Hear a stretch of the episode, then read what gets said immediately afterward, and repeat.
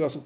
Partió, pues. Ah, Puta. ya, puta. Partió entonces. Este es el podcast 367 de Civil Cinema, las películas que no nos avergüenzan. Son las 19.34 del domingo. El domingo, chucha, hoy 14. sí. 14, po. 14 de abril del año 2019. eh, ya, como, como anunciamos al final del, del podcast anterior, vamos con Tetsuo de Shinja, eh, Tsukamoto. Tsukamoto.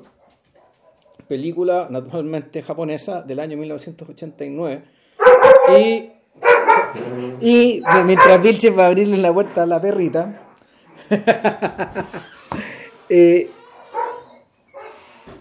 durante, a ver, ha habido, ha habido conatos de, ha habido conatos como de ponerse al día de, con el con el cine japonés eh, a lo largo de todos estos años, pero siempre vamos por detrás de lo que deberíamos. Quien chucha nos apura. Eh, pero en este caso, empezamos 10 años tarde. 30 años tarde, no sé. Y bueno. seguimos 10 años tarde. Bueno, de hecho, eh, es interesante la fecha porque en estas fechas donde... em, 30 años tarde, donde, weón, donde si se- se puta, claro, sí, donde se filmó hace Tsukamoto- 30 años. Exacto, donde Sukamoto está, no sé si festejando, haciendo qué weá, digamos, eh, probablemente ocupado en otra cosa, pero, Claro. pero más de alguien le va a recordar que hace 30 años estrenó eh, su primer largo comercial. ¿Qué pasa? Eh, Tsukamoto, a ver, Tsukamoto es un realizador que, y se lo comentaba JP antes de antes de poner play, hace un rato antes cuando estaba regando el pasto, que Qué pasto. Ah, Puta, la, eh, la tierra. La no tierra, sé, weón. weón. Eh, lo que pasa es que Sukamoto, Sukamoto representa un quiebre generacional. Él no es el único. eh, el- la, la generación, la llamada generación de los 80 y, y 90 en Japón, eh, ha sido una generación bien castigada, o fue una generación bien castigada, porque le, le tocó vivir un cambio de época. De hecho, ese es el momento donde eh, los japoneses dejan de alguna forma de, de estimular a los jóvenes y los jóvenes se ven obligados a, a pasarse al VHS. Y, y cuando nosotros nos enteramos y empezamos a, a- de la existencia de Takashi Miike y empezamos a, a ver películas de Miike, no sé, ya unos 20 años más, más de 20 años por ahí, no sé, a finales de los, a finales de los 90, eh, cuando Audition era una, era una filme joven, dicho 2002, creo, ¿no? 2000. Ya. Eh, el- la mayor parte de esta gente, incluyendo a gente, no sé, de- de- que, que en ese momento tenía una carrera importante, como Kiyoshi Kurosawa, eh, habían comenzado en el VHS. Este muñeco, el de Ringu también. También, Ya. también. o sea, mismo lote, son gente que había hecho películas de fantasía o terror eh, o ciencia ficción, o como sea que fuere, pero ¿Y acusas también? También, pero sinceramente no había puerta, no, no había, no había una puerta a estos tipos para que pudieran entrar, como había ocurrido con las generaciones anteriores, a- directamente a trabajar en 35 milímetros o a trabajar en el circuito comercial. Eh, ahora, no es la primera vez que ocurría. Cuando hablamos, ¿te acordás cuando hablamos de ese Jun Suzuki hace la P de Sí. tiempo? eh, comentamos que Suzuki se metió al negocio haciendo películas de último calibre. En algunos casos, eh, casi, casi, no, no al borde de la pornografía, pero al borde de los filmes eróticos y, y, y, y te- teñido por esta idea de que eh, el material de gente como él no era digno de ser estrenado ni en salas de, de- ni en salas como normales ni en ni, ni por todo lo alto eh, y, que, y que estaban fuera de la tradición de de la, de la digna tradición del filme japonés, no sé, pues, donde, que, que habían impuesto los estudios. Finalmente, los, finalmente aquí los culpables no son las generaciones anteriores, sino que el sistema de estudios. Un sistema de estudios que es muy jerárquico y que, que impide que lo que impide que lo que haya tiraje en la chimenea natu- en forma natural. Ya. O sea, tenéis que entrar por la puerta trasera, tenéis que hacer el servicio militar de formas bien atroces, ¿verdad? o sea, grabando con nada, etcétera. Pero el problema es que cuando Sukamoto se mete al mercado, eh, en realidad no existía ninguna posibilidad.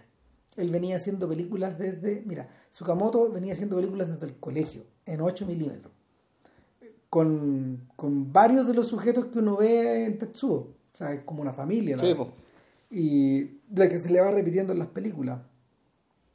Y el... Si mal no recuerdo, la, la, la actriz femenina, la que hace la novia del protagonista de Tetsuo, es una de las co-guionista o algo así. Sí, claro, es su, importante. es, su, es su colaborador más estrecho. Mm. Y también está este señor, el, el, el- el otro actor, digamos que es Tomorobu. Claro, que él se repite después en sí, Tetsuo 2. también. eh, te- y, no, y, y en varias películas más. Y, y Tsukamoto, naturalmente, también actúa, digamos, que está con, este- con esta pobreza, weón, que hay que aperrarnos. Exacto. Entonces, el, el rollo es que eh, Tsukamoto crece en, un, crece en un Japón donde se tolera hacer películas así, pero siempre van a ser, em, siempre van a ser amateur. Las Ya. primeras películas, como te decía, las hizo en el colegio a los 14, 15 años, cosas de 8 milímetros, y cuando cumple 20 ya, eh, o 21, por ahí, Todo, todo un veterano. Ya. veterano de estas líderes, eh, comienza a hacer filmes de ciencia ficción y cortos que los empieza a presentar en festivales. Y, y como el año 86-87 toman la decisión de ¿Hay alguna probabilidad de que él haya visto, haya conocido a David Cronenberg cuando estaba haciendo esto? Sí, de todas maneras. Ya. Eh, yo creo que... Y a David Lynch, fueron los dos. Sí, yo, no, de todas maneras, y a, y a Carpenter y a toda esa gente. Ahora, eh, cuando uno ve la película, eso es lo primero que como, como eh, occidental se nos ocurre. Cronenberg, sí, a ver lo, Claro, lo primero. Pero en paralelo hay otros personajes que también son importantes para ellos. O sea, eh, en realidad la fascinación que, que Tsukamoto desarrolló desde muy temprana edad fue por el kaiju. Es decir, por las películas de monstruos. De hecho, su compañía eh, de producción toma el nombre de una compañía de teatro que él armó cuando chico, que se llamaba Kaiju Theater. Teatro Kaiju. Un ca- un gallo, ya. Entonces, en esas películas, O sea, la gente disfrazada de Godzilla. pero haciendo obras de teatro de Godzilla. Ya, ok. Entonces, puta, ahí tenía una idea de. Es un poco como Max, el personaje de. Sí, me, acordé inmediato de Rushmore. de, de Rushmore, sí. Claro, el- Si no podéis filmarlas, weón, puta, las presentáis en el teatro, weón. Sí, pues. Y pico. O sea, Y y, lo que salga. y baila así. Entonces, eh, gran parte de estos sujetos. Eh, ¿Sabéis qué? En ese sentido, en ese sentido, es tan primo de Cronenberg como primo de, de, de- de John Waters. Ya. Es un poco Mm. así porque finalmente estáis trabajando con nada. Eh, entonces, el, todo el tema de la mutación, todo el tema de la mutación, en realidad hay que asociarla, hay que asociarla al, a- al gusto de los japoneses por ese subgénero que, Sí, no, pues, que se plasma en Godzilla el año 50, y- 50 52, Claro. por ahí. Esa es una pata, la otra pata es la, es, la fascinación orgánica mecánica. Que, Claro. que se explica en cosas como Robotech, ponte tú, que en Tal realidad cual. es un, que, un- que en realidad Robotech es un invento gringo a partir de tres series, Sí. de, de tres series japonesas, pero en el fondo el tema está ahí.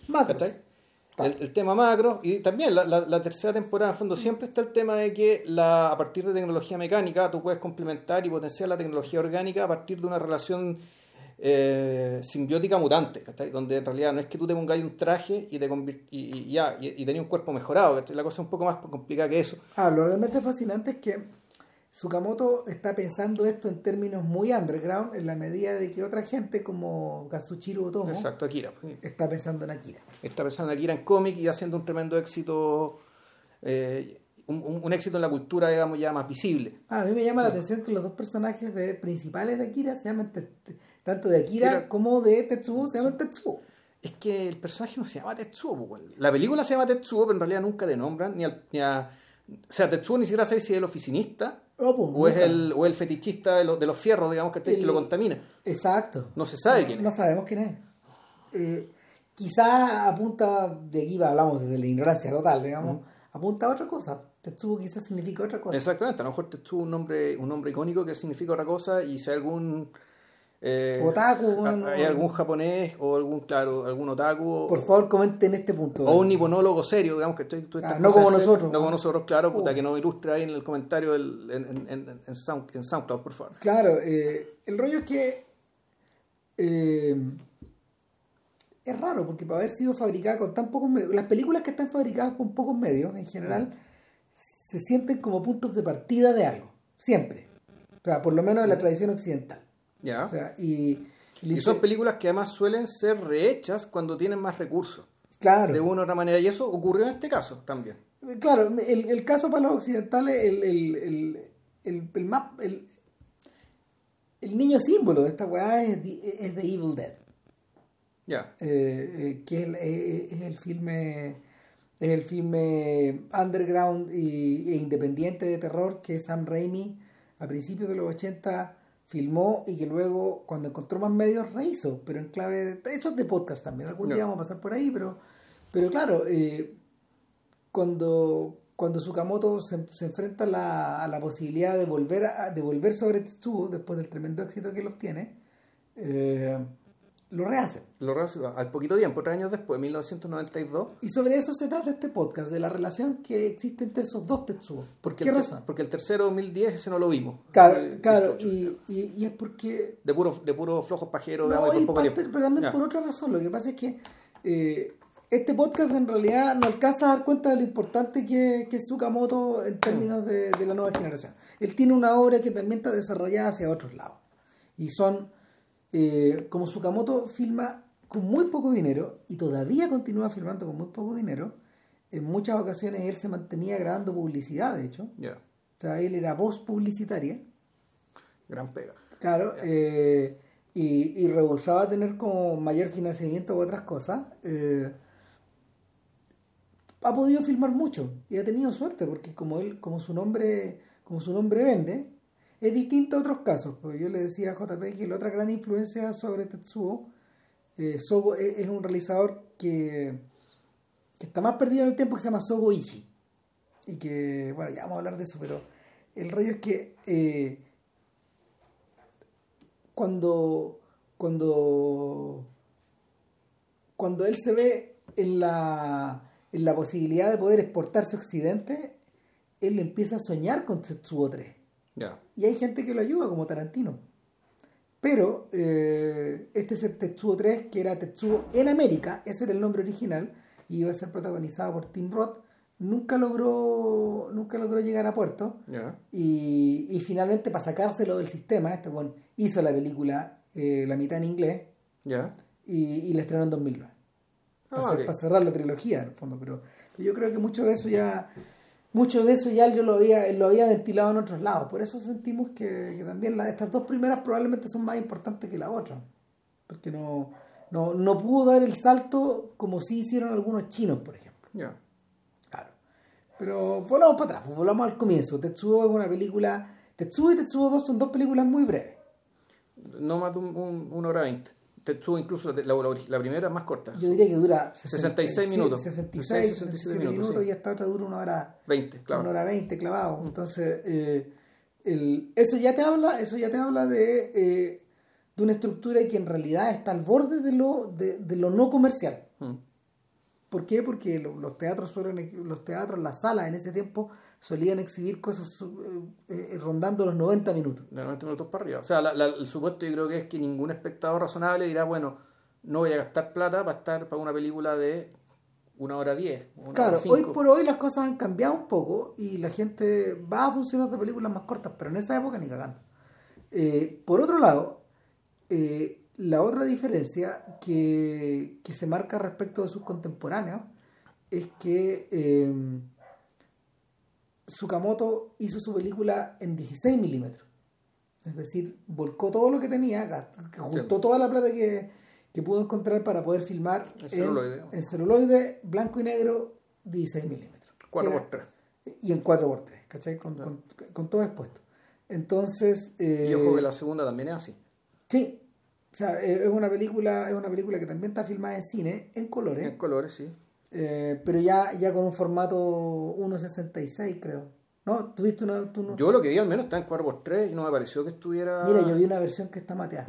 Ya. Sí, Eh, da lo mismo, pero, pero el, el rollo es que el rollo es que eh, Tsukamoto no estaba pensando en la televisión ni estaba pensando en la industria del video y eso ya marca una Claro. marca un quiebre. Eh, lo otro que ocurre es que el, la película la película los, los occidentales de- una vez que la, una vez que el filme se estrena en el Festival de Cine Fantástico de Roma, donde entre el jurado o entre el público estaba Jodorowsky, Ah, bueno. en esa época, seguramente presentando Santa Sangre, Ya. eh, que correspondía como a, lo mismo, a la misma época, eh, causó sensación. ¿Cachai? La gente se impactó mucho porque en realidad era una, era una película que, como bien decías, tú tenía como una conexión muy directa con Eraserhead.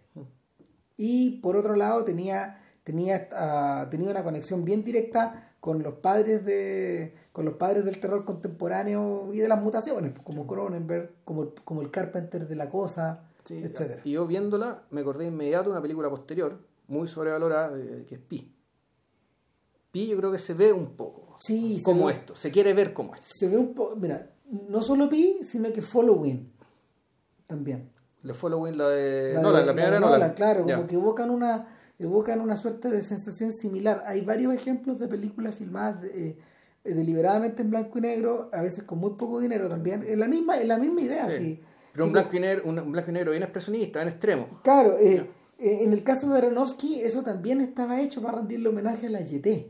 Ya, porque ellos pudi- él, podría haber filmado en colores. ay, qué insulto.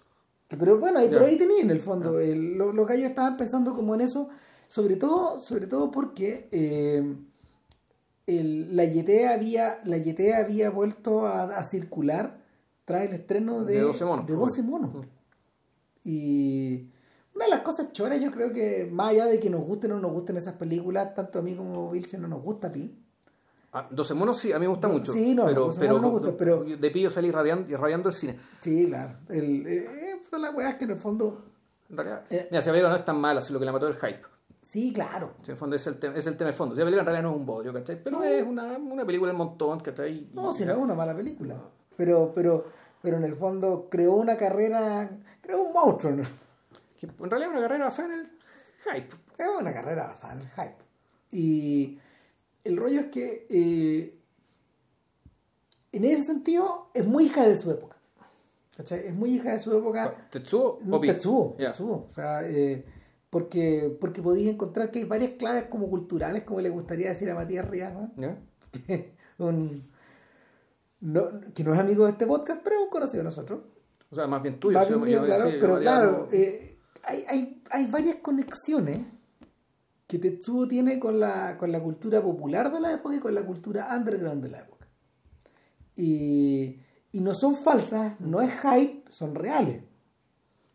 Son reales, o sea, son impulsos que son impulsos que este weón estaba captando un poco en el aire y que, y que se traducen en una ficción que, eh, No, y que, y que- no, que, y que además- parte media confusa, pero cuando el filme acaba, realmente se vuelve más densa, más Sí, no, y aparte que y uno incluso te podría decir que en realidad hay cosas que son de su época, pero hay cosas que son antiquísimas, ¿cachai? Mm. El temor al doble. Bueno, ejemplo. primero que, nada, Ah. primero que nada hay que decir, claro, eso. El temor al doble, la, la, la sospecha del homúnculo, ¿cachai? Esto de que tú estás siendo controlado por una cosa chiquitita que está dentro de tu cuerpo. Claro. Eh, eh, la conexión con Frankenstein. Por o sea, lado. con Frankenstein, con con el romanticismo alemán, ¿cachai? Tú pensás, "Eh, puta la weá, como que va para atrás, ¿cachai? No, y, la, la, la- y, si- y si vais realmente para atrás, la conexión con la metamorfosis de los griegos. Con esta idea de que, te, te- de que inevitablemente tú alojas el germen de una el germen de una mutación que te va a Claro. transformar. Que va a convertir en otra cosa. Claro, para los griegos, para los griegos finalmente era la explicación, eh, era, a ver, era, era una clave para, para poder interpretar los cambios en la naturaleza. Claro, y, y eran parte también de su mitología, respecto del- de, explicar básicamente las cosas a partir de mutaciones de los dioses o las personas que se ponían en contacto con los dioses. Entonces era, a, a diferencia nuestra y a diferencia de, lo que, de, cómo, de cómo se te lo podría mostrar en la película, que la mutación es objeto, y mejor dicho, es un hecho que despierta horror, en, en realidad en el mundo griego. Eh, la mutación es, es como, no así que lo más natural, pero es algo que pasa, ¿no? Que pasa frecuentemente. Que, el- no, que, que los estados, que los estados no es que sean líquidos, lo, lo que pasa es que uno está permanentemente transitando de ida y de vuelta. Claro, y en cambio acá nosotros lo que tenemos la mutación como, al igual que la metamorfosis también de Kafka, digamos, ¿cachai? como objeto de horror, pero además es una, y aquí viene lo que es propio, lo que, lo que podría ser propio del tiempo, eh, de su tiempo, es, el, es la mutación ¿cachai? desde la tecnología, Claro. desde lo tecnológico, desde, en este caso, los fierros los cables, ¿cachai? Y en, en Tetsuo 2 la cosa se pone aún más radical, ¿cachai? Ya esto vinculado con las armas, con las armas de fuego. Sí, o sea, eh, tal la idea, de, tal la idea, tal la idea siempre de, de construir una suerte de armadura en torno tuyo. Mm. O sea, eso, eso, eso es súper lógico. Y o sea, cuando, cuando uno ve la película, eh, es, lo, es lo primero en lo que apunta. Es una armadura, es también una prótesis, ¿cachai? En el fondo es la, la, la tecnología como la, aquel, aquello, aquella posibilidad de generar mecanismos que básicamente te permiten hacer lo que no puedes hacer, básicamente re- resolver tus taras. ¿cachai? Pero en ese proceso, ¿cachai? y ahí está el temor, eh, está el temor en que en ese proceso tú te dejas de ser tú mismo. Cambiar. ¿cachai? Te conviertes, se conviertes en otra cosa, en otra cosa a, a la cual ni siquiera puedes controlar. Claro, lo, lo que ocurría en Akira, por ejemplo, y vamos a volver algún día cuando hagamos el podcast, eh, en Akira lo que tú creías, lo que tú creabas era telépatas y mentalistas. Claro. Y, y, de, y descolgados de eso, estos mentalistas manipulaban la realidad y manipulaban la carne. Manipular, no, claro, en realidad manipular la realidad y la carne, o sea, la, la carne como parte de la realidad y la manipulaban como si fuera greda, weón. Claro, esculpían. Claro. Esculpían y ahí, ahí sobrevenían esas gigantescas mutaciones a las que estos guanes se sometían. O sea, mutaciones y también, bueno, y, y el tema apocalíptico, cataclísmico, digamos, que es proveniente del trauma de la bomba atómica. Naturalmente, digamos que en Japón está siempre y, y siempre va a aparecer de una u otra manera. Eh, y bueno, la mutación también tiene que ver con eso, Sí. en este caso. Eh, ahora, en Tetsuo, y eso es, lo que, es en realidad lo que me gusta de la película, es tan simple, weón. Es como si se hubiera. eh, pasan como dos, tres cosas, y eh, Aoyama no se. Dale llama. Perdón, no, sí, Tsukamoto, puta Tsukamoto. ¿ya? No, Tsukamoto no se. No se. mm, No se enchufa al contar una historia, sino que como que intenta varios comienzos. Y, y Tetsuo no está narrada, la primera, no está narrada de una forma lógica, está narrada desde dentro de, De hecho, cuesta... de la cabeza de este weón. No, y cuesta, un momento, cuesta entender. eh, yo debo decir que vi la película y dije, ya, aquí hay cosas que entendí, hay cosas que no entendía, si Claro. meter a Wikipedia voy a ver la trama. Pero la, la misma trama de Wikipedia está- te la explican de una forma, pero puta, puede ser esa, puede ser otra. Sí, pero la que te explican tiene mucho sentido, mucho, sentido respecto a lo que uno ve. Como por ejemplo, era realmente eh, el- este, este personaje, ¿cachai? Este atropello. O sea, todo, todo- la relación de, que tiene el oficinista con, te- con este otro personaje, el chauvinista, digamos, ¿cachai? Que se metía a los fierros, yo creo que eran la misma persona. Al principio uno cree que es la misma la persona. persona, claro. Pero eso es un tema también de que, digámoslo, como el casting no, no, no podía encontrar personajes muy distintos para que el, el espectador lo pudiera distinguir. Los japoneses lo distinguen, pero para nosotros los occidentales, de repente, claro, dos japoneses más o menos parecidos, podéis confundirlo. Bueno, es que también está la idea de que se parezcan. Pero, puta, es que si se parecen y no entiendes lo que tienes que entender, la película se te complica además. Mira, eh, Tetsuo comienza con una cámara, con una cámara eh, en mano eh, muy frenética, que está heredada de las películas punk de Sogoichi. O sea que Ya. Sogoichi se mueve con una velocidad gigantesca. De hecho, son buenos que tienen como la misma edad.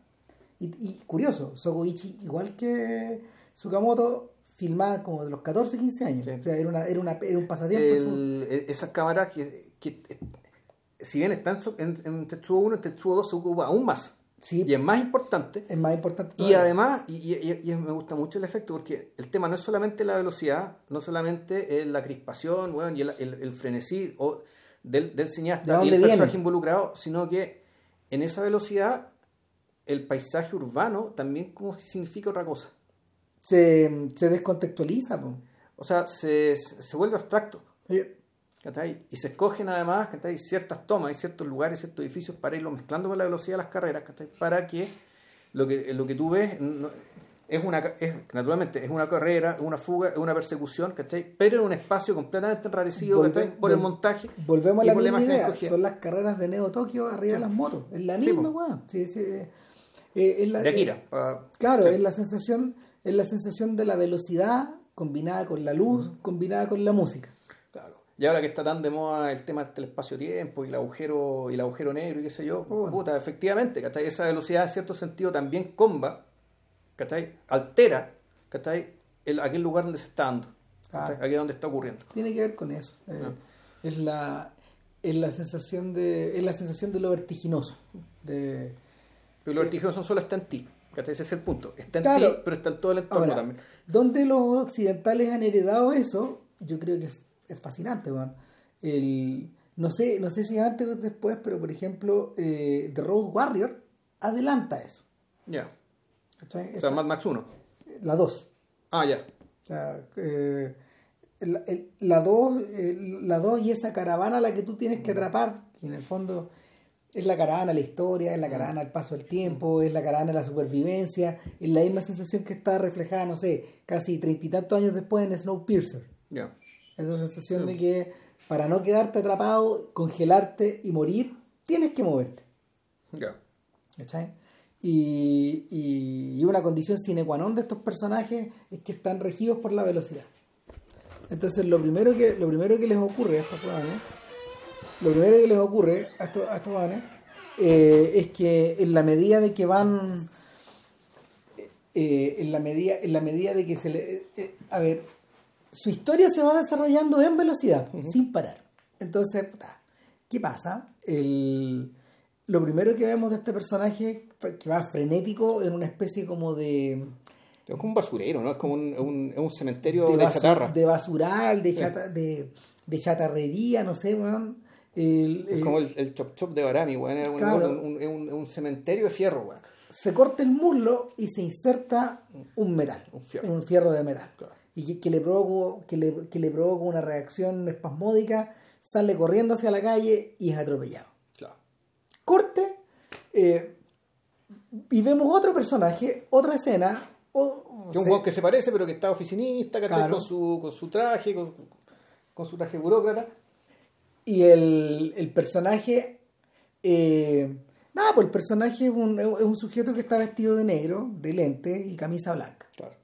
Eh, vemos que pasa, le, pasan, le pasan diversas cosas al personaje, pero en realidad lo más inquietante son dos. Uno que se está, se está afeitando Claro, y que, y que nota que tiene una espinilla claro, y una espinilla de metal. claro. Puta, dice, se asusta, weón, se y se la tapa. O sea, primero se trata de reventar y como que salta sangre con aceite, una weá re fea, ¿cachai? Efectivamente se termina tapando. Claro. Y estando así con su cara tapada, esperando el metro, Claro. ve que se sienta Y al lado está una mujer, una mujer una señora más o menos parecida a él. En realidad es su, claro, uno se da cuenta de inmediato que por actitud, por mirar, qué sé yo, es como su equivalente femenino. Sí. Están esperando la, la- El metro, ¿qué pasa? el El metro. metro, el tren, claro, y ella, ella observa una champa de metal que está como ahí, no sé, eh, acechando, o que la ve de repente, la toca con un lápiz y en un efecto muy chanta, weón, se apodera de su brazo. Y de inmediato se transforma y en la frente uno ve que está maquillado una, una especie como de marca como de flecha de como de flecha hacia abajo puesta Claro. hacia abajo Claro, entonces, bueno, aquí lo que pasa es que efectivamente esta mujer está mutando y empieza a perseguir a este y weón. empieza a perseguir a este weón. Y este weón, claro, lo está persiguiendo para hacerlo mutar. O en realidad, como este weón ya, en realidad ya estaba mutando de antes, lo reconoció de inmediato como un igual. claro y este weón, este weón escapa y escapa veloz y corre y corre Y entonces se produce una escena de perse- de persecución de blanco y negro el- dentro de los túneles, dentro de estos, eh, en este caso el espacio enrarecido que es un túnel de metro. claro ¿Cachai? Eh, pero eh, pero es una Hasta llegar a un baño. es una escena es una escena recurrente en la película en las películas es la idea de una cámara que sigue a un tipo eh, siempre por detrás eh, por espacios cada vez más estrechos. Y que rematan en un callejón sin salida siempre. Claro. te cuenta termina encerrado como en un baño y ella lo ataca. Y se libra de ella por los pelos de alguna forma llega hasta su casa y ahí in- interviene un tercer elemento una pantalla de televisión. Ahí empieza a aparecer Claro. un tercer elemento y uno se demora en saber qué es la pantalla de la televisión Eh, la Ahora, de cuando en cuando hay cortes, ¿cachai? De escenas de un tipo y una mujer copulando, weón, en un bosque. miramos a través de una A pantalla través de la pantalla de televisión, pero esa, pero claro, eso tú no sabes por qué, ¿cachai? ¿Qué es eso? Claro. Y, y van y vienen una y otra vez, una y otra vez esas imágenes. Eh, y el, el, sujeto, el sujeto está con su mujer y hay una rápida progresión de escena. No, no, no, no es tan rápido, pero, pero la, progresión es, eh, la progresión es hacia tener sexo. Claro. Y, y en medio de eso, el sujeto, Esto empieza a mutar en serio. el sujeto empieza a mutar en serio y uno dice, ah, ok, la mutación tiene que ver con la agitación sexual. Claro. Eh, porque, porque el pene se transforma En un taladro. en un taladro giratorio. Y en un tremendo taladro. Claro, le- sí, claro. Erecto, enhiesto e hiperactivo. Pues la Sí. gira, gira, gira, gira, gira, weón. Claro, entonces la mujer espantada, weón, agarra un cuchillo, Y, no, pero lo, lo interesante es que cuando él, cuando él empieza a mutar, él se quiere esconder y ella lo va a buscar. se ve manifest- manifiestamente atraída por el hecho de que este weón esté mutando. Claro, y- ¿cachai? Y, ella quiere y ella quiere puro seguir, ¿cachai? Y- Con el hecho de que este tipo sea mutante porque básicamente le excita más. Ahora, el, ella está maquillada en ese, en ese momento. Ella es la co-guionista. Claro, eh, eh, en ese momento ella está maquillada como los fantasmas de las películas japonesas. Mm. Es decir, con, con mucha sombra de ojos. Bien pálida, bueno. exactamente. O sea, y, esto como lo vimos en el en Uketsu Monogatari, digamos, Exacto, sí, sí, son, son, son figuras que son figuras que cuya, cuya relación con lo humano ya es cuestionable. Mm. Entonces uno dice, ah, ok, ya eh, estamos como en otro plano, no estamos Mm. en el plano de lo real, de lo que vimos. Estamos en el mundo de los vivos acá. No, exacto. Entonces, el, eh, finalmente, finalmente eh, el encuentro se produce y, y él la mata, po. él la perfora. O sea, efectivamente, la penetra, ¿cachai? Pues la penetra con un taladro, puta, y la básicamente la empala. ¿sí? La empala, con, empieza a saltar la sangre, weón, ¿cachai? ¿Qué sé yo? Y, Es una, y una escena clásica de terror lograda Sí. con, con, con muy, con muy pocos elementos, porque detrás de ella en el fondo se produce una explosión como radial claro. y que, que, que, que mancha todas la, la- las cortinas. Claro, entonces, el, sí me gustó que estuviera resuelto, porque esto que podría haber sido, que ser como una, una escena porno particularmente perversa, Claro. en realidad es una escena que responde a otra lógica, ¿cachai? Que responde, eh, re- responde a la lógica, puta, a, a la lógica de, de- de la transformación no deseada de este individuo, digamos, y donde en realidad que lo importante no es que la, no, no- no es que no importe que no la mate, lo, sí, lo importante básicamente es que el tipo ya está perdiendo el control.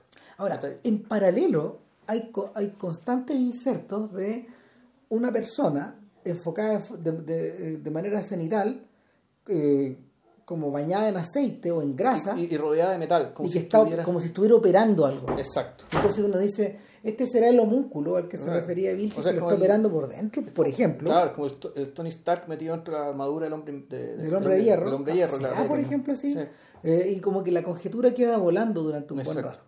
Y a partir de ahí se insertan, se insertan otras cosas. O sea, eh, el... Y aquí yo me pierdo un poco. Eh, Él, él se lleva a la mujer, él se lleva a la mujer en latina y de alguna manera eh, la mujer que todavía tiene el cuchillo en la mano queda, queda puesta en latina y, y él recibe una llamada telefónica. Mm. Y en la llamada telefónica le dan a entender que lo están observando. Sí, bueno, y, y antes también había recibido una, te- tenía una llamada telefónica con, lo, llama- lo llamaba, creo que cuando estaba con la polola, tenía una llamada telefónica y lo estaba llamando la otra, la otra mina, la mina del metro. Y era una conversación. Me decía, aló, sí, aló, sí, te escucho, sí, aló, aló. Y esa misma conversación después se repite En la 2. en la, en la 2. Moshi Moshi. Moshi Moshi, exacto. Claro, moshi, moshi. Y- Bueno, Y, y es bien inquietante porque eh, introduce un tercer elemento. Y es que en el fondo lo que hemos estado viendo ha sido observado por otro. ¿Quién es ese otro? claro. ¿Y, dónde- y desde dónde observa además? Claro, eh, en el, el otro, el otro en las películas de en las películas de fantasía, por ejemplo, por ejemplo es un demiurgo. Es el demiurgo de Copelius. O, eh, es el weón que es el En que el fondo era el titiritero, el que siempre movió los hilos de todo esto. El que sabe todo lo que ocurre, ¿cachai? Y todo lo que pasa, pasa porque él quiere. Claro, y, y, y en las dos películas uno queda como enganchado con la sensación de que hay un titiritero por detrás. Claro, hay un homúnculo. Claro. Perdón, hay un, un demiurgo. Claro. Ahora, la otra opción, la otra opción es que eh, el que te está observando es tu némesis. Claro. Es decir, alguien que que te quiere cagar. alguien que te quiere ganar y que, y, que, y que va a hacer todo lo posible por liquidarte. La tercera opción es que te observe un igual. Claro. ¿Cachai? Y Tetsuo juega con esta idea durante un buen rato hasta que uno termina por entender que eh, a, través, a través de un conjunto, no sé, pues, de flashback o de ida Sí. y de vuelta, que en realidad el buen que está observando todo el rato es el El atropellado. buen que atropellaron, exacto. Claro. Y, que fue, a la larga fue el buen que uno podría decir que contagió, Claro. ¿cachai? Que contagió a, a nuestro oficinista. No le vamos a decir que es Tetsuo, pero no sabemos quién es Tetsuo, No. ¿cachai? De hecho, el, de hecho eh, Sukamoto se refiere a él como el sujeto del traje. Claro, en sujeto al algunas traje. partes. En la traducción española se llama el asalariado, ¿cachai? Es el oficinista, el burócrata, sí. el, eh, bueno, cualquiera. Sí, y, y ahí es donde se establece una, a ver, ahí es donde se establece una, ¿cómo se llama? Una oposición entre contrarios, pero al mismo tiempo entre iguales. Y, o aparentemente iguales. Y, y- Es que en realidad no, no es que sean, es es que es la relación que hay entre el vampiro y algunas que vuelve vampiro. por un lado, ¿cachai? pero hay un tema... Son iguales, pero en realidad no son iguales. Pero Hay, hay cierta... ¿Acaso no viste lo, lo que hacemos en la sombra, weón? Puta, No te queda muy claro que no, no tiene el mismo nivel. Ya. No, no, O sea, puta, son iguales, pero no tanto. esa Ya. película, bueno, Sé que es de podcast esa no, si es casi de. Sí. Bueno, No, porque ese bueno es un, ese es un talento singular. sí. Eh, bueno, el rollo es que eh, Sukamoto no se aguanta hacer un comentario político acá, Ya. que está todo el rato de fondo. ¿sí? Hay, un, hay un sustrato de lucha de clase acá. pues. Estos hueones- estos arrollaron, estos hueones arrollaron a lo que ellos creían que era un indigente. Un, hom- un homeless, sí. Y en el fondo se lo echan y lo van a echar, lo van a tirar a algún lado. Exacto. No, di, no explican dónde, sin saber qué, digamos. Y luego, excitados por eso, Exacto.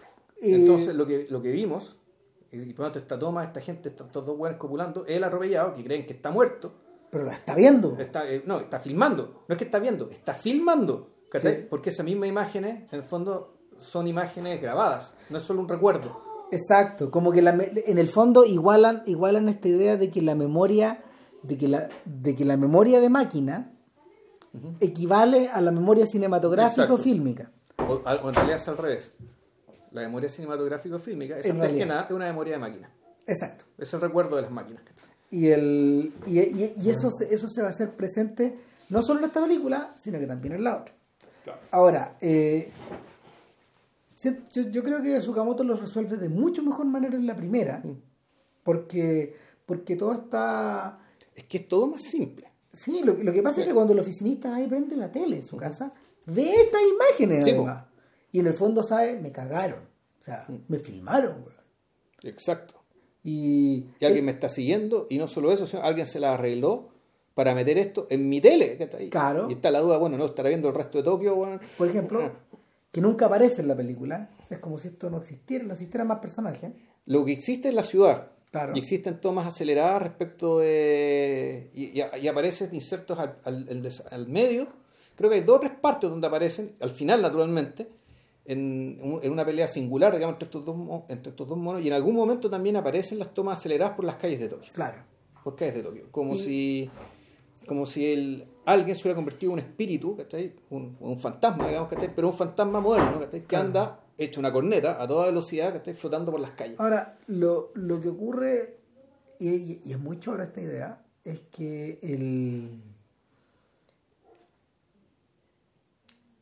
La, al adaptarlo a esta pantalla televisiva, en el fondo, eh, no, no- nos está indicando, sin indicar, sin señalar, de que en el fondo el, quien recuerda o, o quien grabó lo que estamos viendo, su cerebro está convertido en una máquina. Sí.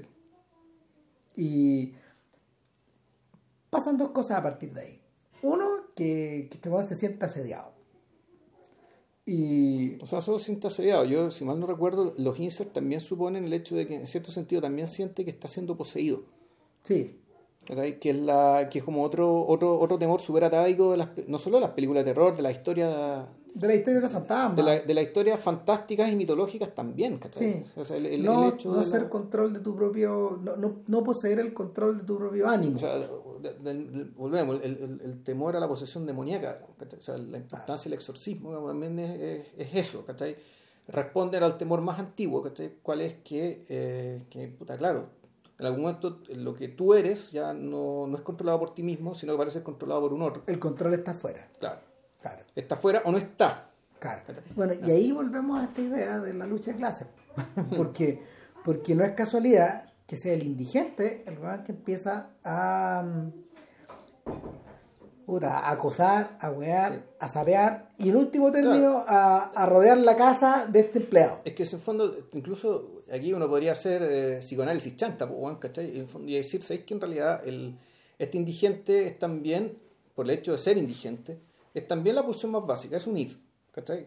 ¿Sí? Es un id que básicamente bajo que- tuyo, el que claro. toma, claro, y por tanto que toma control, ¿cachai? Y empieza a socavar la, la, la batería de certezas, supuestos, discursos, ¿cachai? Puta, que sostienen el rostro presentable, el rostro sí. socialmente presentable, digamos, de este, de este oficinista. Es lo mismo que ocurre al comienzo de la naranja mecánica con la pandilla. O sea, una vez que la sociedad weón, toma conciencia cuando hay que parar a estos conchas de su madre, les aplicamos el tratamiento lúdico hasta que los borramos. Pero, pero para que no se vuelva a ocurrir el asalto, asaltos como el que vimos en- Claro. en, en la película. ¿Cachai? Claro. En teoría. Claro, pero aquí el, supuesto es que en realidad el, este- este- la pandilla es el equivalente a nuestro indigente, ¿cachai? Sí. Es, la, es la expresión, ¿cachai? De que los discursos que mantienen todo el orden andando ya están disueltos, están perdieron todo sentido y toda razón, Claro. ¿Qué es lo que pasa toda la similitud. ¿Qué es lo que pasa eh, en relación a la propia historia japonesa de la, de la era?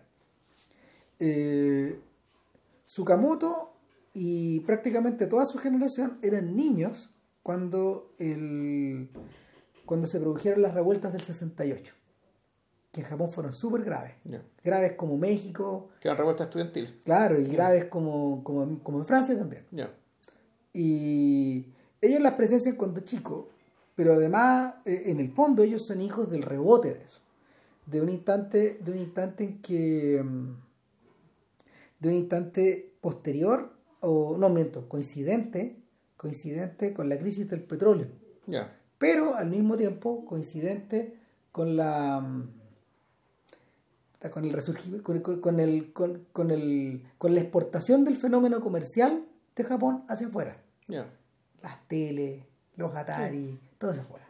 ¿cachai? Y eh, incoado al centro de eso, Pero, espera, pero una exportación es interesante porque eh, en realidad la es exportación de tecnología. de tecnología, pero que ellos vivieron primero.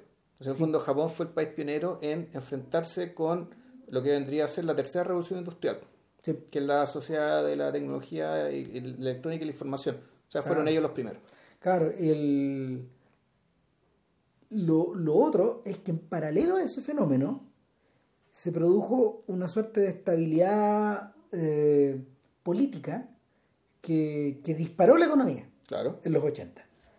¿Con qué costo? Con el costo de la corrupción enorme al interior de esos partidos políticos.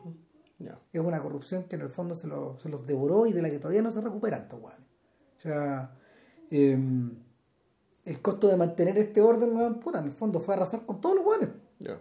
Y finalmente, finalmente claro, lo- los tipos que dominaban, la- la- los tipos que dominaban esta, mm, los tipos que, que- que generaron esta hegemonía, generaron un monstruo. Y, y no sé, pues de repente uno podría pensar que Tetsuo, que Tetsuo es la rebelión contra ese monstruo. Yo no, sabes que o es la rebelión o mejor la expresión gráfica de eso. Porque por algo, la, en el fondo, el objetivo de, este, el- de esta dupla entre este indigente cuando, y, y este oficinista, en el fondo es convertir a todo el mundo en un mundo metal. Sí. Es pues, exportar hacia el mundo ¿cachai? Puta, una nueva forma de ser. Entonces, incluso te podrían decir, no, en realidad lo que están diciendo, ¿cachai? Esto es lo que está haciendo, lo que, esto es lo que Japón hace el mundo ahora. claro, infectarlo. ¿cachai? infectarlo. Los cibernoides, como la canción esta del grupo, ¿te acordás del grupo Fobia? Sí. Le, le una canción a los cibernoides. Y los cibernoides, puta, efectivamente eran las ficciones japonesas, ¿cachai? Que los Mazinger, que los Godzilla, weón, ¿cachai? Y este, y este, y este, y este es un grupo pop mexicano, digamos, bastante decente, diría yo, creo que te hacían buenas canciones. Cuicos, weón. Cuicos, Oh. güeros mexicanos, ¿cachai? Cuicos. Pero su intuición, ¿cachai? Era que, eh, en el fondo, la... ellos no veían con buenos ojos, ¿cachai? Y sospechaban, ¿cachai? De, esta, de estos monstruos, de estos monos, y de fondo esta mirada, esta mirada apocalíptica, ¿cachai? Y, y peor todavía, que, que hacía del apocalipsis una entrenación, una entretención rutinaria. A mí lo que me impacta es que esta weá se produce, esta weá se produce eh, justo, justo abajo de, del enorme triunfo artístico de Ghibli. Ya. Sí, pues. Es que ahora público, es otra cosa. Sí. eh, sí. Y- pero pero van, van, la- van, van estas dos líneas disparadas en la misma, en la misma dirección. Claro, esto es un año después de. Eh, de no, no, de Emoji de Poro Poro, de La tumba de las luciérnagas Sí, y de Totoro. Sí, más o menos. Sí. sí. Y, y el, el, el, tremendo impacto que logran esas otras ficciones, que en el fondo predican lo contrario, de alguna manera, o predican el, buscan el contacto con la naturaleza, con, con la tradición. Con una, una, una, una mirada que está muy reivindicadora del rol familiar, que está el fondo de la cagada aquí, cuando la familia no está. Exacto. Cuando la familia de alguna parte empieza a cojear, claro, ahí empiezan a surgir los problemas, empiezan a surgir las formas de tapar, de tapar esas, esas carencias. Claro, en, en, en Tsukamoto, eh, en, en, los Tetsuo, la sensación es que pareciera ser que la infección está dentro de la familia también. O sea, es en la 2. En la primera ni siquiera alcanza a ver familia. No, ¿cachai? Ni, siquiera, es, ni, siquiera es, sujeto de la película. Estos buenos están, están desocializados. Además que eh, queda la sensación de que durante toda la película estos buenos están jugando un ajedrez. Eh, que, es un, es que un poco lo que pasa cuando uno empieza a avanzar en Akira. En Akira, en Akira pasan tantas cosas que en algún momento los personajes quedan solos, mm. pujando, pujando por existir, por, por moverse, etcétera. Ahora, el bueno, una vez que nos enteramos que, que el indigente, que, que, que, uno de los Tetsuo está, está sediando al otro, eh, puta, viene, viene la inevitable conflagración. Y en cada momento donde, donde se manifiesta la angustia, al otro Tetsuo, al de camisa, al, al white collar, al empleado, eh, se le suma una mutación en el cuerpo. Y, para, y, para este momento en que, no sé, a la película le faltan como 15 minutos, este Juan está convertido, está convertido en una verdadera, en una verdadera armadura de basura. O sea, atrae, atrae todo lo su magnetismo atrae todo las porquerías eléctricas de la casa, bueno, y se le pega. Se le pegan al cuerpo. Y, y, es una especie es una especie de kaiju es una especie de, perdón es una especie es una expresión del kaiju es un monstruo es como un Godzilla de metal. Pero al mismo tiempo es como un samurái también. ¿cachai?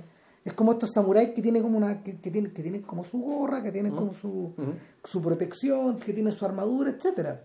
En cambio el de afuera está en pelota poco menos comparado con eso. Eh, sus mutaciones van y vienen pero él es un, son más bien marginales claro él es como un humano en el fondo y ese otro es Sukamoto a todo esto. Claro, ese otro es Sukamoto. Es, interpretado por Sukamoto, el mismo director. Exactamente. Y lo, lo, lo, otro que, lo otro que empieza a ocurrir ahí, y hay gente que también lo ha señalado, es una corriente homoerótica que se produce. Sí, que se produce, claro. O sea, inevitablemente se produce una atracción, una atracción de contrario. Claro, una atracción de contrarios, pero al mismo tiempo uno puede entenderlo como una atracción magnética. O sea, en, la, medida, digamos, de que estamos hablando de gente que se está convirtiendo en metal. Sí. Y que además, y, y bueno, y esto, esto, esto, es bien oriental, Lo hemos hablado un montón de veces, las películas orientales, su capacidad de decir muchas cosas al mismo tiempo, de mezclar muchos géneros al mismo tiempo, y en, con historias muy condensadas, Y cuando hablemos de Neogenesis Evangelion, ¿cachai? Cuando salga, ahí, ahí, el paroxismo de esto, bueno, esa es la capilla Sistina, no, esa No, claro. Claro. El, no, es que claramente, en el fondo uno también puede leer esta historia como la historia de una fecundación. Exacto. O sea, como la, historia esto de, de, de, dos células distintas, ¿cachai? Pero que están, con, de fondo, condenadas a unirse. Uno, uno lee, uno, eh, nuestro empleado, lee todo esto en términos de asedio, de, de terror, de miedo. De amenaza a su normalidad. exactamente. Esta normalidad, esta normalidad de metal incluso. Claro. Eh, eh, el, otro, el otro lo lee, el otro lo lee en términos de conquista. Porque necesita a este otro man para. Aunque hay que decir que la película no está balanceada. No. Es decir, la, la perspectiva predominante es la perspectiva del, eh, la perspectiva del oficinista.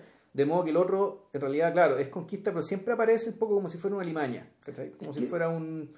Como si fuera un. Claro, un otro, una amenaza. Pero pensáis que eso no es un defecto. No, no, no, lo sé, Es, por diseño. Es por diseño porque en el fondo presume o presupone que la audiencia que está viendo la película tiene que, tiene que identificarse con él. Tiene mayor empleado. Eh, el, el, empleado es, es, el empleado, es el lector de los mangas, el buen que trabaja, el buen que se levanta, es el tipo que. El buen que después de la Vega se fue a la película al cine, ¿cachai? El, eh, eh, el, señor que, el señor que está casado, que, que es una persona normal, etcétera Es un el ciudadano modelo. Exacto. En cambio, este es el otro. Este es el mm. que no podéis saber qué es. Si, si, El invisible. exacto. Son todos estos hueones que tú barriste para abajo. E- En ese sentido está eh, cuando tú ves ahí As de Jordan Peele, que, que, que es una, que es una película que está desarmada y todo, que está también desbalanceada, eh, Peele está hablando justo de eso, de los invisibles, de la gente que, los buenos que regresan a, a darte la pala, weón, pero porque tú lo ocultaste todo este tiempo.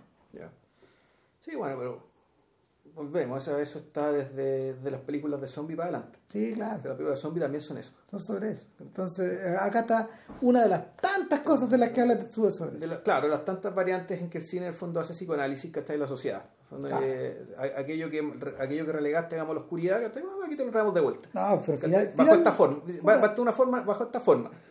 Finalmente este weón penetra en la casa weón, y deja la zorra. O sea, eh, evidentemente el sujeto intenta defenderse con todas sus fuerzas, pero el poder de este gallo es tan grande que utiliza el magnetismo de la Tierra. Se pe- penetra por debajo de la...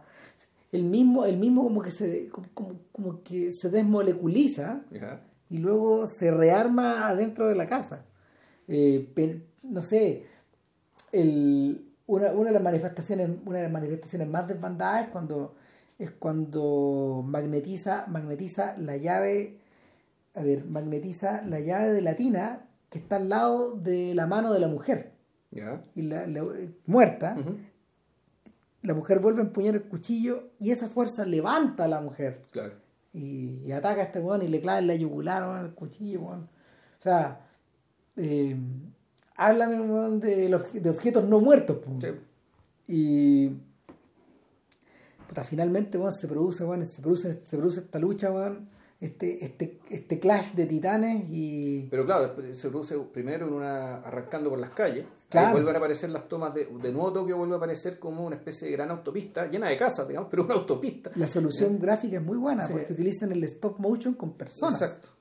O sea, y así los mueven, los, los mueven de poquito y, se- y- y después los pueden reproducir con una Claro. velocidad vertiginosa con esto Que claro, que con esta ten- suerte de, de propulsores que tienen las pantorrillas. que le salen los, la- los, los- En tobillos. Claro. los tobillos y talones. Y puta, la pelea en algún momento de- desemboca con que aparece puta, un- un- una especie de otro homeless Sí, otro sujeto. que agarra golpes, ¿cachai? Que vendría como que una, que es una figura de Deus Machina, en realidad viene de la nada, Sí. aparece de la nada y empieza a agarrar a golpes, e incluso yo me empiezo a confundir. ¿A quién agarra golpes? ¿Esa cámara a quién está atribuida? A esta ¿Al altura, ya, a esta altura al- ya no está claro, pero es al oficinista. Ya, O sea, ¿por qué, ¿por qué razón? Porque el otro homeless está afuera. ya. Y, y no hay manera de luchar contra este hombre. Finalmente, no sé, se, se utilizan fundiciones, se utilizan estructuras abandonadas. Claro, en algún momento ya te- con stop motion también te empiezan, empiezan a hacer la- la- las mutaciones en términos de envolver con fierros a las personas, aparecen unos rayos dibujados, ¿cachai? Claro. Entonces el, aparecen recursos muy expresionistas, ¿cachai? Y que... Y, el motivo de la cabeza rodeada de cables eh, Claro. es como el, el- el permanente. mm, Y eh, en, un, en, en- en el momento del asalto final, eh, el, el, el- el- chico vagabundo man, se, se, se, se lanza encima de este tipo y este sujeto lo penetra con el pene. claro. Ahora, nos habíamos mencionado antes que entre, entre, todas las, entre, todas las, entre todas las alucinaciones de este sujeto, él se veía penetrado también por una, por una barra de metal antes. Mm. desnudo, en algún momento. Era como, puta, era, eh, sabes si era una, era una fantasía o era, claro, él imaginándose, o mejor dicho, la película mostrándote al homúnculo. Claro, Es decir, a esta persona que está, el- al- al- aqu- aquello que vive dentro de la armadura de metal. sí. Aquello que mueve la armadura de metal, que está de una situación no necesariamente placentera ni de control. también. No, el sujeto está, Ah. pero el, su- el- el- el sujeto está claramente, claramente al borde de su, al, al borde de su, de sus fuerzas. Ahora, una vez que, una vez que este tipo eh, aparentemente destruye esta amenaza, solo se da cuenta de que al, al destruirla solo ha provocado el comienzo de la fusión. Claro. Y la fusión se genera al interior de la máquina. Y allí es donde vemos a los sujetos Ya es una pirámide de metal. Claro, y en su interior vemos a los dos actores ya sin despo- despojados de sus mutaciones, como al, como, como al interior de una mm, como al interior de una placenta. Claro, pero al mismo tiempo, y que lo que vemos desde afuera es que esta pirámide de metal se le ven las caras. Mm. Solo las caras. Ya no hay brazos, no hay piernas, ni una no hay ni una, no hay ni un rasgo de humanidad en esta, salvo los rostros. De estos dos que ahora son uno. Sí. Por eso esta es la historia de una fecundación y la historia de la creación de un nuevo ser. Y una historia de iniciación. O sea, es la, este es, la creación de un nuevo Godzilla, por ejemplo. O sí, de, un nuevo, de un nuevo Matzinger, de un nuevo Akira, de un nuevo de Urotsukidogi, que vimos unas weas más. Sí, que también tiene que ver con eso. Ya, claro. Con el hentai. Ah. Claro, tiene que ver con eso. el, hay variantes más extremas que otras, pero... O sea, donde, claro, aquí el tema sexual es un medio, no un fin. Eh, como el hentai es un fin. Sí, exacto. Se, trata, se, trata, de eso. Aquí el, tema sexual es una forma de abordar, ¿cachai? O mejor dicho, o un paso necesario ¿cachai? para contar lo que realmente te quieren contar. ¿Cachai? Que es la historia de esta fusión, ¿cachai? la creación de este monstruo. O sea, el oficinista, de hecho, está en esta parte, está abajo, abajo de esta pirámide, eh, y el tipo dice, me siento bien. Eso es una de las frases que dice. Claro. Y el otro, el otro dice un discurso, está en una proclama. Claro, una ah. proclama política, fondo está aquí nos está vamos, Está anunciando la nueva era. Claro, nos vamos, vamos, vamos, vamos para afuera, los vamos, los vamos a convertir a todos. Vamos, vamos a crear este mundo metal. O sea, vamos a llenar el mundo de vampiros, vamos a llenar el mundo de zombies, ¿cachai? Como terminó la película esta, la que vimos de la de Cronenberg, pues, la de Chivas, ¿cachai? Que fue la misma, la misma amenaza, la misma... Es la misma idea. Es la misma idea. Es la misma idea. vamos a tomar el mundo, loco, ¿cachai? Claro, y, y, en el fondo eh, lo, lo inquietante de Shivers, y que también está traspasado acá, es que esta transformación no tiene por qué ser para... No, no, no, tiene, no tiene por qué ser conseguida a través de a través de la destrucción. Hay gente que se va a plegar a esta weá. Bueno, en realidad no sabemos. En realidad, por lo menos en Chivers, En Chivers no, en Chivers claramente esta cuestión se va a plegar y en parte porque les va a gustar y en parte porque la fachada es muy respetable. Porque hay gente que está en auto muy bien vestida, ¿cachai? Que sale, eh, sale a, a, a, comerse el mundo, digamos, ¿cachai? Pero a comérselo con buenos modales, ¿cachai? O al menos con la apariencia de los buenos modales. No, este, esto es, esto es otra weá. No, esto es Godzilla, ¿cachai? Esto es un Godzilla de fierro, ¿cachai? Esto es un Urotsukidogi, esto es, son un, un, gran tótem, weón, ¿cachai? Sí, son, como, son como los ángeles de, de Evangelion. Mm.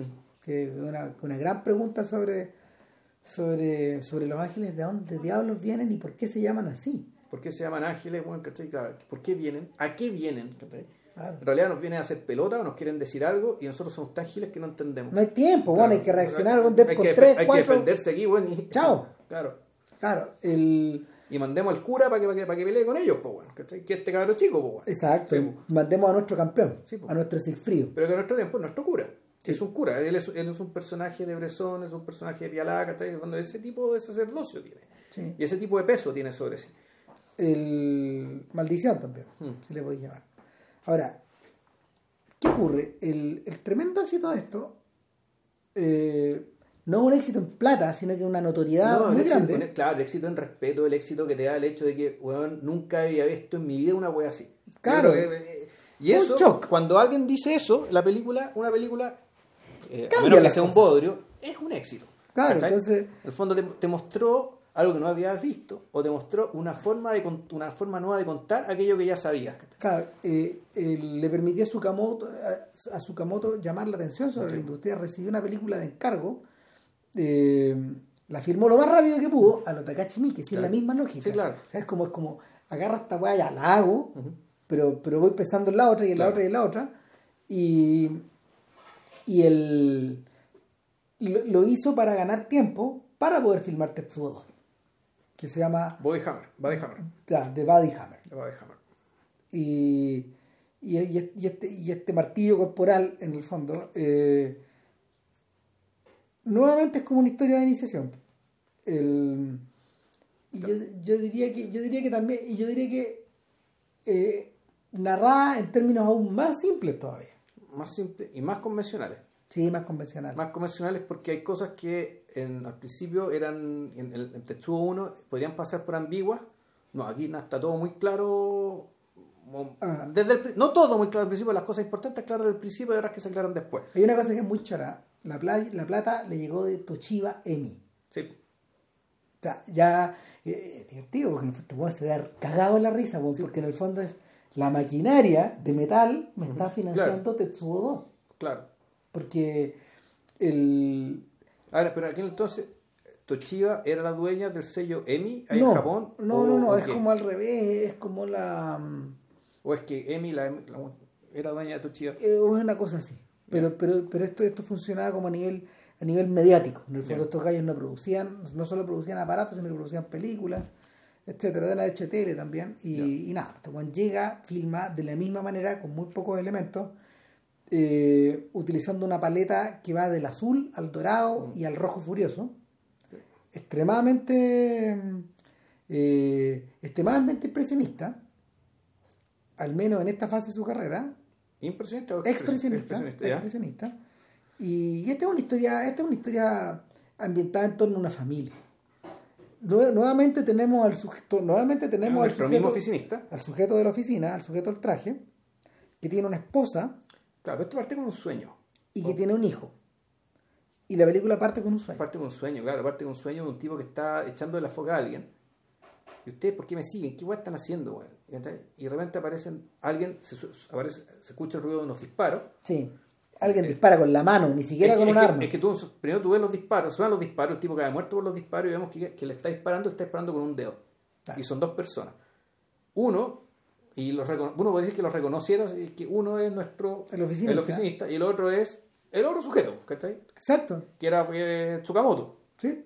Eso como- Entonces aparecen estos dos personajes, ¿cachai? Y ¡pum! Corte, hay una familia durmiendo, una fa- que, entonces donde nuestro oficinista tiene una familia, entonces por lo tanto dice, tuvo un sueño, y sin embargo el sueño que cuenta no es ese sueño, No. ¿cachai? Cuenta otro sueño que vamos a ver después. Sí. Eh, y pero él tiene su familia, puta, que está, está casada, tiene un niñito, tiene un niñito que tendrá unos cuatro años, tres, cuatro años Mm. nomás. Y aparentemente es una familia muy feliz, se quieren mucho. Y están yendo en un mall y de repente él, ella, le- él, él le cuenta a ella un sueño que tuvo, ¿cachai? De cuando era niño. Y su esposa le, le parecía muy raro que él no tuviera recuerdos anteriores a los ocho años. Cuando Él fue adoptaron. adoptado. Él era adoptado, claro. Y que no tenía recuerdos de antes de su adopción. ¿cachai? Entonces están en un mall, caminando los tres con el niñito, ¿cachai? conversando. En eso se cruzan con dos personajes muy raros, ¿cachai? que tú inmediatamente identificáis como Yakuza Cyberpunk, ¿cachai? O sea, como gente de algún tipo de secta o de algún tipo de mafia, ¿cachai? Eh, pero no como el típico Yakuza de las películas de Suzuki, por ejemplo, sino Claro, que ya eh, de... No, eh, son estos, son estos, son estos, son estas figuras cyberpunk que, que rápidamente los Wachowski adoptaron, por ejemplo, para The Matrix. Sí. Esa es otra película de podcast, Rambo. Sí, cumple 20 años. Cumplió este año ahora, exacto. Sí, en un rato más, en, un- en Mm. unos meses más. Entonces, el, eh, eh, eh, en, en esa vuelta donde ya, eh, ok, nos metimos en el género. Claro. Y estos tipos se raptan al niño y empieza una carrera desbocada. Sí. Dentro del mall primero. Sí, y luego en el metro, y luego en un edificio, Sí, y, sí. y es impresionante que ellos puedan seguir al tipo, le disparan, le disparan con un arma Claro. que no es No, una, no es una pistola. no es una pistola. Y, y el, el tipo corre medio ahogado detrás Claro. de su mujer, y llegan hasta una azotea, y en la azotea están los sujetos con el niño, y, y a él a él lo- en la lucha a él lo empujan al borde de la cornisa, y, y lo pisan y en el fondo eh, de alguna manera provocándolo le muestran a su hijo lo, lo van a tirar para abajo, esto es como, será un piso 15 o 20. Claro. Y claro, y en algún momento ya el tipo no aguanta más, se, deja- eh, se cae, no sabe qué pasó con, no sabe qué pasó con el niño, los mafiosos se fueron, y la esposa lo agarra, lo salva, y cuando se dan vuelta, Ahí está el niño está ahí. Sí. Entonces eh, empieza, ya, estos mafiosos, ¿qué mierda quieren? ¿Por qué hicieron todo este show, weón? ¿Por qué no se llevaron al niño? ¿Qué, qué realmente, qué chucha están porque no me están distrayendo como espectadores pues, Claro. Y, y eso es solo eso es solo una preparación para lo, que va, claro, para, que- para lo que va a suceder después en la casa digamos en paralelo estamos viendo de nuevo un mundo cyberpunk repleto de sujetos que están haciendo ejercicio Sí. todos calvos en un lugar que, y aquí la estética en vez de apelar al basural, ¿cachai? Aquí en realidad más bien una, una fundición. sí Parece una un lugar es como una fundición, o sea, un lugar donde hay metal derretido, ¿cachai? Que es una infraestructura ya más, más ordenada, más armada. Eh, y hay dos personas hay un doctor o hay un, o hay un científico que está haciendo las pruebas y hay un sujeto que está observando todo de lejos, claro. que es Sukamoto. Que ese es Sukamoto, efectivamente, el, que era el, que aparecía en el sueño con nuestro oficinista. Claro. Y eh, una cosa lleva a la otra y estamos en la casa del oficinista, en el departamento, y lo llaman por teléfono, Moshi Moshi. Moshi Moshi, y le dicen, weón, te estamos, te estamos observando, cagaste. No, no, le dicen, no, debiste haber dejado abierta la puerta de atrás. ¿No? Entre otras weas le dicen, pero, Pero, pero claro, cagó todo, el cabro chico Sí, desapareció sí. otra vez, este pers- lo pers- los persigue, se vuelve a repetir la misma lógica. Pero esta vez, ¿cachai? El, el- eh, este weón en el fondo lo provocan de una manera tal que este weón se empieza, em- em- empieza a, bueno, en realidad esto pasó antes también, eh, empieza a manifestar ya no síntomas de posición, sino de mutación, ¿cachai? De, básicamente de que el momento de enojo, como, el- como Hulk, él, más que convertirse en un, en un, más que tener el espasmo de furia de los celtas, digamos, convertirse en una masa de músculo, él empieza a convertirse un poco en metal también. Y su cuerpo empieza a mutar y convertirse en un arma. Eso ya empezó a, eso empezó a, anunciarse en una escena anterior, ¿cachai? cuando está haciendo, está haciendo máquinas, ¿cachai? en un- una especie de gimnasio, cuando está con su familia, con su hijo, y lo miran y él tratando así, puta, de, de levantar una pesa, ¿cachai? Es como no en, la escena, en la escena del protegido. Claro, y en algún momento como que se empieza a enojar, empieza a acordar de que hicieron, que hicieron raptarle al niño y ¡buah! que está ahí, puta, que agarra una tremenda fuerza y efectivamente le, le- hace el ejercicio. Y resulta que, bueno, nosotros atribuimos esa fuerza a la cólera, pero también al disparo que recibió. Claro, algo le pasó a O este sea, que el disparo que recibió, ¿cachai? Lo convirtió, Lo estimularon, cagó ¿cachai? todo. Como, lo- como el tema de la espinilla en la primera película. Por eso digo, esta película, en fondo, es no es una secuela, tampoco es un remake, ¿cachai? Del todo. Eh, sí, uno podría decir que es un intento de complejizar un poco la historia en términos de no hacerla, no, no hacerla en una pareja, ¿cachai? Y una pareja, digamos, media kinky, sino puta, en una familia. Y, eh, y además en complejizar también la relación de este personaje ¿cachai? con el tipo que lo está hostigando, que lo está persiguiendo. Claro. Ahí nos vamos a dar cuenta por qué. No fuimos a la chucha. ¿Y esto por qué teníamos plata? ¿Qué, qué pasó? No, no te digo, Ah, cada personaje, pues, o sea, al niño lo matan, pues. O sea, no es que lo matan. En realidad lo que- el que lo mata es el mismo... Yo lo, no, lo que entendí es que lo mata es el mismo... eh, El el mismo padre. oficinista, ¿cachai? En el ataque de ira, ¿cachai? Cuando se enoja mucho trata de Atacar a estos Atacar, huevones. atacar a estos hueones, en el fondo lo que termina haciendo es que los tipos están protegidos con corazas o algo, en cambio al niño le quedan solo los bracitos, po. Sí, sujeto. No, O sea, se, que se lo borró, lo resolver- borraron. Lo borraron, entonces el hueón como que lo hizo recagar, ¿cachai? Por la punta de una acción de cólera, digamos, ¿cachai? Que no, no alcanzas a saber cuál es. ¿Cómo se produjo este efecto? No, no lo el- muestra. El, el descuartizamiento de este niño. Claro. ¿cachai? Y para colmo, lo ve la madre, po. La madre está subiendo otra vez y ve esta cagada, ¿cachai? Entonces se da cuenta de que este hueón se convirtió en un monstruo. Pero, y aquí la, el- aquí la clave se empieza a producir de a poco, ¿cachai? Cuando la esposa buscando en la ropa de este hueón, que está muy cambiado, está alterado, se da cuenta que la vara que le dispararon al principio No le llegó no le al llegó, corazón, po. No, porque el- le hizo recagar el celular, pero no, no pasó de largo. Bueno, y de ahí, y, y ahí es donde hacemos el sentido con unos insertos como unos insertos eh, permanentes hacia un corazón Claro. sostenido por una por unas arterias de metal Ya, que late. Y, y tú decías, ah, puta, esta mutación viene de otro lado. Esto, hueá viene de antes. Claro. Eh, en paralelo, no, miento. Después de eso, este weón te lo raptan. Exacto. O, sea, en realidad, o cuando está raptado, Ah, es que la esposa busca la ropa y se da cuenta Ahí, de, que, claro. de que este weón en realidad el- lo que le está pasando no le pasó porque le dispararon, sino que algo viene de antes. Ya, no, y el científico está haciendo pruebas, weón, y Claro. puta, y hace surgir un, enor- una enorme, un enorme pene en el pecho de este Claro. O sea, como en Alien, pues. Claro. Cuando sale el. Claro, y, y, y, lo- y- luego se guarda y se cierra la herida, weón. Mm. Entonces, eh, el, el personaje. eh, el personaje. eh, en su calidad de cobaya se apresta a ser eliminado, pero cuando lo van a eliminar, puta, se escapa. No, es que pasa algo antes. El, antes de eso, el, tú te das cuenta que el, el tipo que lo está hostigando, es decir, Tsukamoto, el que apareció en el sueño, se, eh, se, se da cuenta que, más que se da cuenta, dice, no, este uno no lo vamos a eliminar, y se pitea al, me- al, al científico. Sí. ¿cachai? Y se lo pitea por una razón que después te vas dando cuenta, ¿cachai? Y, y, y claro, y cuando lo quieren, eh, igual lo querían eliminar, es, es raro, ahí, ahí, ahí me empiezo a confundir, ¿cachai? Y efectivamente uno de los tipos lo va a eliminar y este buen despierta y lo hace recagar y se arranca. Ah, pero previo a eso, a este weón le habían disparado a este tipo.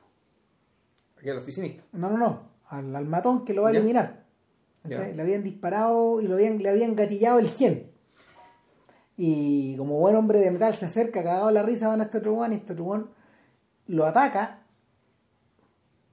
y, y lo oxida. Mm. O sea, eh, demuestra otro poder. Claro. Esta capacidad como de oxidar a estos weones. Lo, le oxida la sangre, weón, y lo- lo- los deja convertidos en papa. Y. Puta, y ahí volvemos a la persecución, pues. O sea, eh, eh, en ese punto cuando las máscaras caen, weón, y. Y el. ¿Saben la persecución? Al mismo tiempo, ellos raptan a la esposa. Claro. Y este weón, cuando, la, cuando la va a rescatar.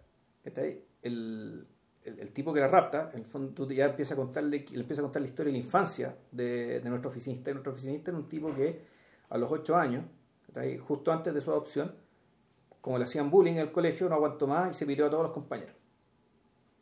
Dejó la cagada. Es un generó una masacre en el colegio. Y no explican cómo. Claro, exacto. No explican cómo. Es como, es como una suerte de historia de origen de un hombre X. Claro. De hecho, el otro día yo estaba viendo una, una serie Marvel de, de Netflix que se llama Legión.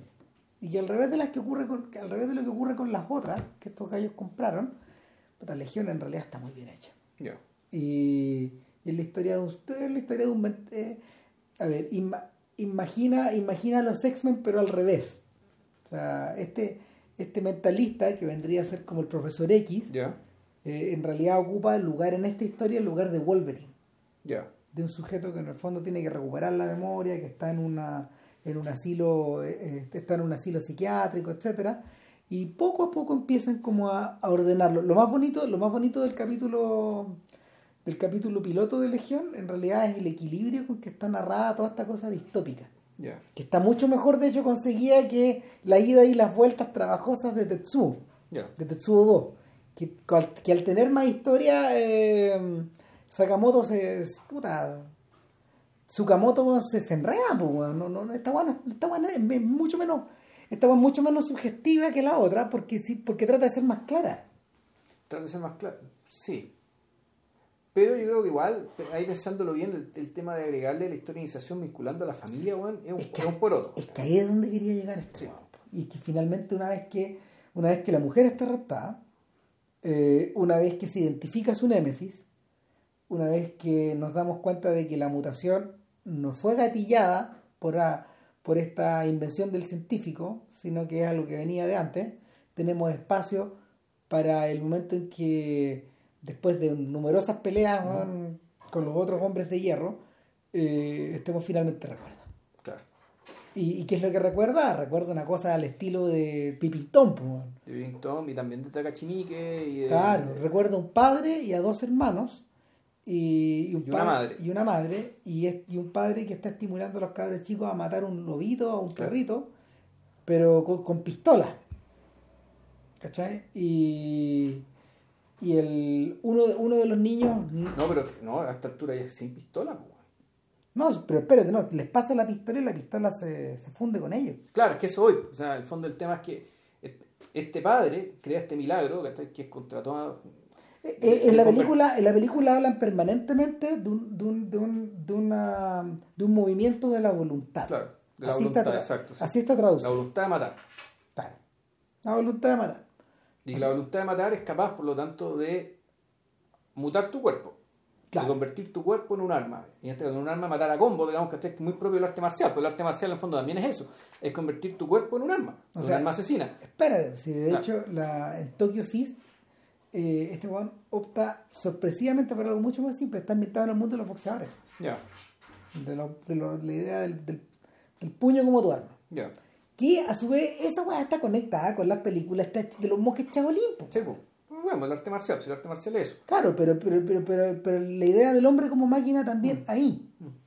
Que, que yo creo que la, la- yo creo que esa conexión, esa conexión es, es más, más Es fecunda que- de lo que uno cree. Claro, es más antiguo. Ahora, el, el libro este de la Silvia Federici, el, la- el el Calibán y la Bruja, también decía que el primer autómata, en realidad fue el cuerpo humano, entendido como autómata. Sí, Es decir, entendido como un ensamblaje de piezas, como un, como un, como un mecanismo, ¿cachai? Con- un- lleno de subsistemas que fue entendido, comprendido, digamos, y usado para, para ciertos fines, ¿cachai? Y eso, y, y- y el cuerpo como autómata. Ah, y ahí nos pusimos aristotélicos. eh, po. no, claro, no, esto es algo que viene de por lo menos el siglo XVI. ¿cachai? que en paralelo se hacían autómatas, ¿cachai? Pero, el primer autómata no fue este autómata que era puta, el, el de Hugo Cabrera, ¿cachai? De este monito que dibuja o que Claro. se caminaba, qué sé yo. Sí. El primer verdadero autómata fue el mismo cuerpo humano, Claro, que fue visto ya de otra manera. de hecho, ¿cachai? la leyenda del primer autómata es una paloma, una paloma en, en Grecia, una paloma mecánica, o una paloma activada, pues, una paloma de madera que volaba. Ya. Claro, está- no me acuerdo que, no me acuerdo quién diablo está atribuida de estos filósofos científicos, Mm. etcétera, que en el fondo ellos cuentan que la vieron. Y, y, y- y- y de que ahí se establece esta idea de, de del objeto del objeto animado, o sea, inanimado que se anima. O de, eh, de, como bien dices tú, de, de esta especie de, eh, de órgano formado por diversas partes que funcionan Por sistema, donde claro, ahí lo que... lo que- para, para sistemas que permiten la subsistencia del, del, del total. Claro, entonces lo que le da la vida a, a- a este ser vivo no, no es una, no es una infusión divina, ¿cachai? Sino puta, es la interrelación de cosas, una interrelación de cosas, de sistemas, de fenómenos. Claro, acá está, hecho. acá está volcado sobre la agresividad en el fondo. Claro. Y la manifestación de la agresividad eh, em, como, algo que, como algo que se desea, como algo que se valida y como algo que un padre le puede enseñar a un hijo. Pero además hay como algo que te cambia. Sí. Eh, ahora, ¿qué pasa? Fuera del alcance de este viejo, weón, puta, a él lo, a él lo divisan, weón, a- em, Bueno, uno de los cabros chicos no quiere matar al perrito no, se va. y, da- y el, y el niño chico sí lo hace. Y ahí tú te das cuenta que el niño chico tiene la misma fisura en el labio que tiene el némesis del oficinista, por lo Claro. tanto este que lo está siguiendo era su hermano, era su hermano weón, menor. Ahí nos dimos cuenta que chucha era. Era su hermano menor. Entonces, es una historia de familia que irrumpe en una familia. Es una familia destruida que destruye otra familia. ¿Cachai? Porque, ¿Por qué esta familia es destruida? Porque después vamos a un recuerdo todavía más terrible, ¿cachai? que es que estos dos cabros chicos están mirando cómo los dos papás están copulando y resulta que el papá en el fondo está violando a su madre Con una con pistola, una pistola en la frente, En la, en- no, en la boca. en la boca, eso. En la boca. Entonces, claro, tiene sexo con ella al mismo tiempo, digamos, lo está penetrando con la pistola en la boca. ¿cachai? Y en una de esas se le da la cuestión y su eyaculación es una bala ¿cachai? que termina matando a la mujer. ¿cachai? Eh, que no es muy distinta a la escena, digamos, ¿cachai? De cuando, de cuando nuestro amigo taladra a su novia.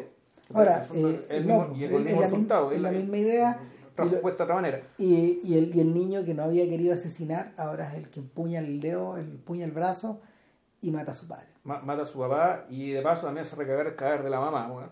Claro. Y, Y sepulta el pasado. Claro, y ahí y, eso, y eso es el, el trauma, digamos, es, la, es la aparición de aquello que eh, hay aquello que es tan real que ya no lo podéis ver.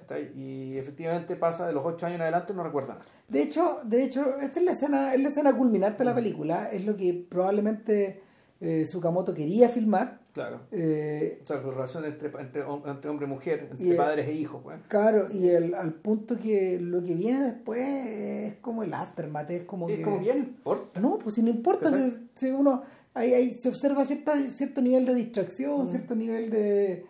de de hecho, pero termina igual que la otra, ¿no? O sea, Sí, en el fondo claro se, que se sí. produce la misma se, se produce la misma la misma cópula, se vuelven a juntar estos dos monstruos, ¿cachai? Es- Estos dos bichos en, un- en un- en una cosa nueva, ¿cachai? En este caso se vuelve a juntar lo que nunca debió separarse, Exacto. porque eran hermanos, eh, y igual la misma amenaza, fondo, el mismo futuro. Claro, la, la única diferencia es que la mutación, la mutación de la mutación del oficinista en este caso es una mutación que prácticamente la de un hombre blindado Mm. y con, con bloques de con bloques de metal. Y que ya la mitad de su cara desaparece y la otra Sí. mitad todavía se ve. Claro. Eh, es, es más violento, es más feo, es más, es más agresivo, es más disruptivo también.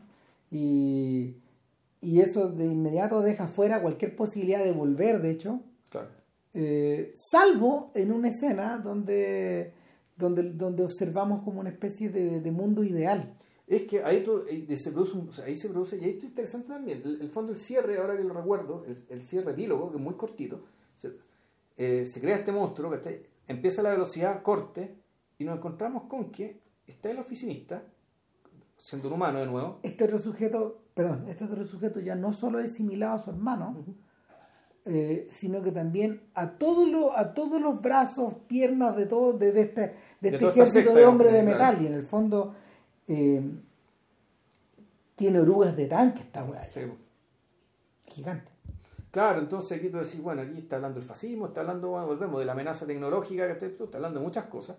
Pero en algún momento esto se corta y vemos caminando en medio de una ciudad desierta donde, eh, no sé cómo hicieron digitalmente esto, que los edificios están como construidos hasta la mitad, o derechamente destruidos. O sea, la impresión de que la, era una ciudad ya desierta donde no quedaba nada. Es como que, es como que triunfó la revolución, weón, como como, que- que, lo arrasaron todo. Algo pasó y que está es nuestro oficinista con su esposa y con el niñito. Y con su hijo. vuelto a la vida, y están caminando los tres, y la esposa dice, ¿qué pacífico es esto? Y, y la película termina. Y, y no, espérate, la, la cámara se echa encima sobre ellos de distintos ángulos Ya. de- y con gran violencia hacia los enfoca y hay Ya. como un traveling hacia adelante, de, de adelante, de atrás, desde arriba, etcétera Y ahí termina la Y ahí termina la película. Eh, entonces, claro, eh, eh, tú decís, bueno, este tipo llegó a un nivel tal de, de, omnipotencia que en realidad se puede haber inventado un futuro. ¿cachai? O sea, lo estudió todo ¿cachai? Sí. y creó un mundo para él y para su familia. Que es lo que pasa un poco al final de Evangelion, po, de que la weá se vuelve tan abstracta porque ¿Cuál de todos los finales de Evangelion? uno de los tantos, po, weón, que, que en el fondo los némesis se observan. Adentro como de este de esta gran tormenta que al, al centro tiene un remanso de paz. Ya. Nada, pues. Y eso eran los Tetsuo. Y esos weón. los Tetsuo.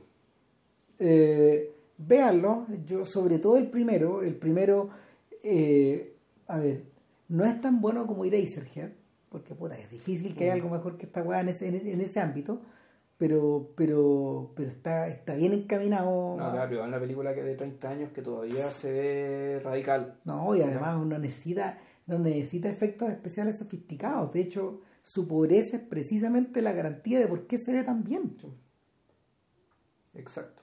Sí. Genio. Ah, pues, Eso. Puta. Para la próxima semana, la, las montañas de la luna, ¿no? Sí, Sí, pues, The las montañas de la luna of the Moon. de Bob Raffleson. Sí. Que no vamos a hablar de Fabi y Luises. No, Vamos a hablar ese es de. otro- ese es otro podcast. Vamos a hablar de, de las montañas de la luna específicamente. Eso. Que estén muy bien y cuídense. Gracias. Chao.